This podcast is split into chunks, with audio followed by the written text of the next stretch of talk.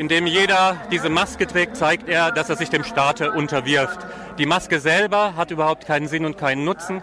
Das sagt ein Teilnehmer der Querdenker-Demo in Leipzig.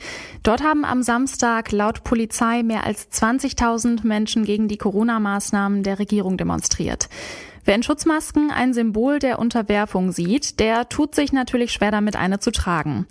Die Hygieneauflagen sind bei der Demonstration in Leipzig dann auch größtenteils ignoriert worden. Die Demo ist deswegen von der Polizei aufgelöst worden, weiter demonstriert wurde trotzdem. Dass sich die Teilnehmenden nicht an die Auflagen halten werden, das war vorhersehbar, wie ein Blick auf ähnliche Demonstrationen in Berlin zeigt.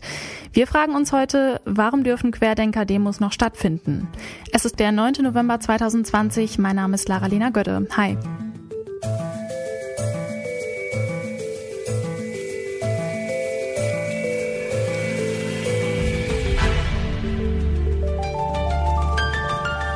Zurück zum Thema.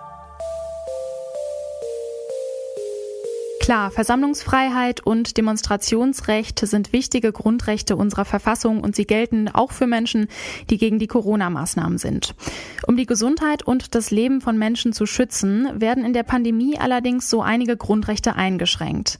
Warum dürfen sich aktuell also nicht mehr als zwei Haushalte treffen, Anti-Corona-Demos mit mehreren tausend Menschen aber stattfinden? Das haben wir den Rechtswissenschaftler Christoph Gusi von der Uni Bielefeld gefragt. Demonstrationen nehmen in der Rechtsordnung einen sehr hohen Rang ein. Das hängt letztlich damit zusammen, dass Demonstrationen der einzige Ort sind, an dem die kleinen Leute in die Medien kommen, anders ausgedrückt, für ihre Anliegen Öffentlichkeit mobilisieren können. Und das haben sie ja nun in Leipzig auch getan. Ja. Folge also in diesem Zusammenhang, Demonstrationen sind für die demokratische Öffentlichkeit von Rede und Gegenrede wichtig. Und dieser Rang ist von der Rechtsprechung des Bundesverfassungsgerichts auch in ständiger Rechtsprechung anerkannt worden.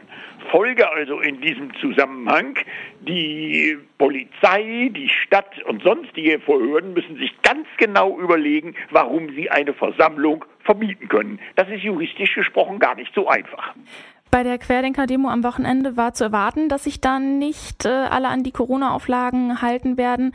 Warum ist der Infektionsschutz und damit der Schutz äh, von Leben nicht wichtiger als das Recht auf Versammlungsfreiheit? In äh, Leipzig äh, war es so, dass die Stadt ja durchaus einiges versucht hat, um die Demonstration jedenfalls aus der Innenstadt fernzuhalten und damit die Besucher in der Innenstadt vor möglichen Gefahren zu schützen. Mhm. Offenbar war das aber nicht hinreichend dicht begründet, sodass das Oberverwaltungsgericht die Auflagen zum Teil aufgehoben hat. Das hatte dann zur Konsequenz, dass die Demonstration trotzdem in der Innenstadt stattfinden durfte. Hier geht es also um die Frage, hat die Stadt vorher die Gefahren hinreichend erkannt und hat sie es geschafft, im einstweiligen Rechtsschutz diese Gefahren dem Gericht hinreichend deutlich zu machen. Wenn sie das getan hat, dann stellt sich tatsächlich die Frage, wie das Gericht zu seiner Einschätzung kommen konnte. Vom Bayerischen Verwaltungsgerichtshof ist eine geplante Anti-Corona-Demo in München erst vor kurzem verboten worden, weil davon nicht vertretbare Gefahren in Anführungszeichen oder beziehungsweise als Zitat äh, ausgehen würden. Warum gibt es da so unterschiedliche Urteile?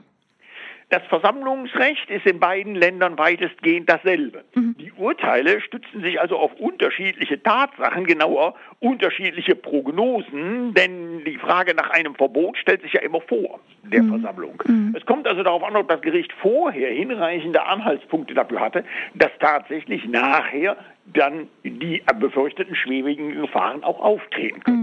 Mhm. Das kann die eine Behörde besser darlegen als die andere und vielleicht gibt es auch an der einen oder anderen Stelle unterschiedliche Informationen. Mhm. Warum das Oberverwaltungsgericht in Sachsen hier zu seinem Ergebnis gekommen sind, wissen wir im Moment noch nicht, weil die Urteilsbegründung noch nicht veröffentlicht ist.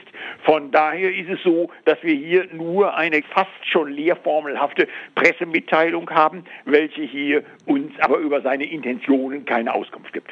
Mich würden diese Prognosen irgendwie noch mal mehr interessieren, weil äh, die von Querdenken werden ja jetzt wohl kaum sagen, okay, wir haben vor, da sämtliche Auflagen zu verletzen und wir haben vor, keine Masken zu tragen und wir wollen auch keinen Abstand halten.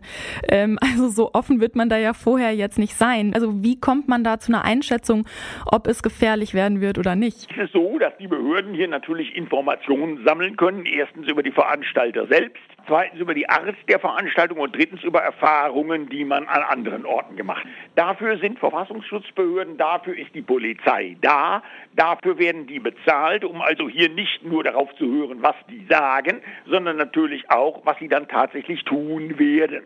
Mhm. Von daher muss man immer von äh, Anhaltspunkten aus der Vergangenheit auf Zustände in der Zukunft schließen.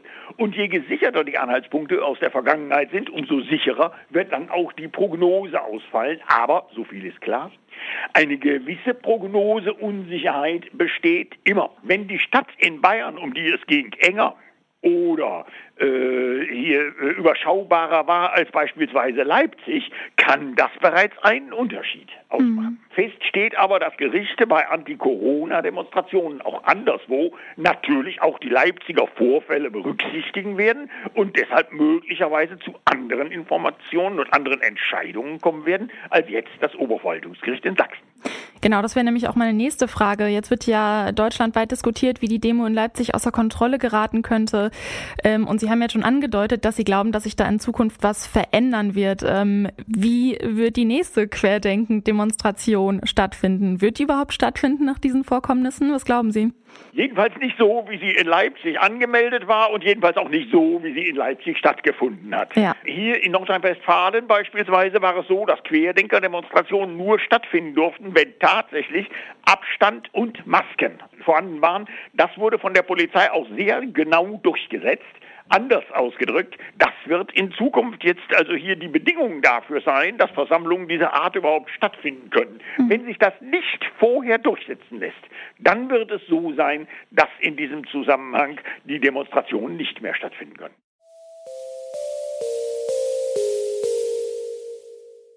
Demonstrationen sind ein Ort, an dem jeder Mensch die Möglichkeit hat, gehört zu werden und seine Ansichten öffentlich und medienwirksam zu vertreten. Das Recht auf Versammlungsfreiheit ist deswegen besonders geschützt. Wenn allerdings klar ist, dass so eine Versammlung gefährlich für Gesundheit und Leben der Bevölkerung ist, kann das Recht eingeschränkt werden. Das ist vor einer Demonstration natürlich schwer zu beweisen. Wenn die Behörden einschätzen, welche Gefahr von so einer Demo ausgehen könnte, dann stützen sie sich dabei allerdings auch auf Erfahrungen, die bei ähnlichen Veranstaltungen gemacht worden sind. Die außer Kontrolle geratene Corona-Demo in Leipzig wird sich also sehr wahrscheinlich darauf auswirken, wie und ob zukünftige Querdenkerproteste stattfinden dürfen. Und am Ende muss sich natürlich auch die Polizei überlegen, wie sie besser dafür sorgen kann, dass sich auch die Menschen an die Corona-Maßnahmen halten, die dagegen auf die Straße gehen. Das war's von uns für heute. An dieser Folge mitgearbeitet haben Luisa Heinrich, Alea Rentmeister und Andreas Popella. Chef vom Dienst war Janik Köhler und mein Name ist Lara-Lena Gödde. Macht's gut und bis bald. Zurück zum Thema vom Podcast Radio Detektor FM.